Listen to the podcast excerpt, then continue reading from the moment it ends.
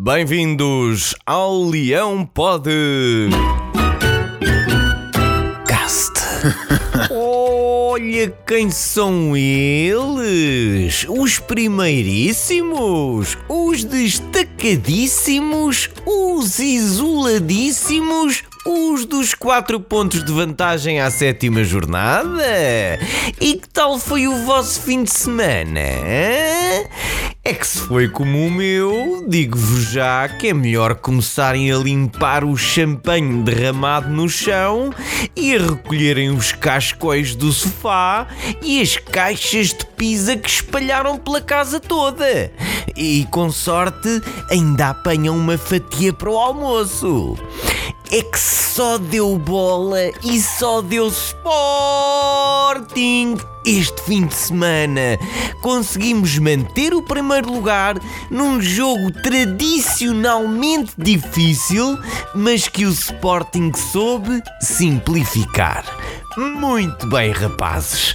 Agora é fazerem isto, mas com a malta nas bancadas. O Beto acha que não. Já sabemos, mas isso é porque ele esteve anos a tentar sair do Sporting e em agosto lá vinha a exigência outra vez. Acontece aos melhores e, pelos vistos, ao Beto também. Oh yeah! O que importa é que o Sporting está em primeiro lugar isolado e isso deixa-me muito orgulhoso.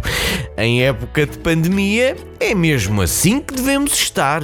Isolados. E dizem que convém ficar assim até lá para março, abril. Portanto, meninos, é para respeitar. Ora, o Benfica. O Benfica está longe de estar isolado. Pelo contrário, ainda ontem tiveram a visita da Polícia Judiciária. E é injusto. É, se o Sporting não pode ter os seus adeptos no estádio, porque é que o Benfica pode? Bem, desta vez parece que estão em causa alguns contratos celebrados com Santa Clara. Pouco claros, claro. E de Santos provavelmente também têm pouco. É mais do mesmo.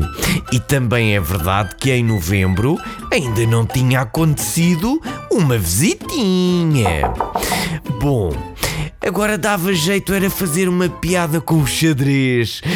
É, mas a derrota com o Boa Vista já foi na semana passada e para esta derrota com o Braga não estou a encontrar assim nada por onde pegar. Os guerreiros do Braga vieram à luz e chegaram a um potente 3-0, fizeram um jogo do Carvalhal e ultrapassaram o Porto na classificação.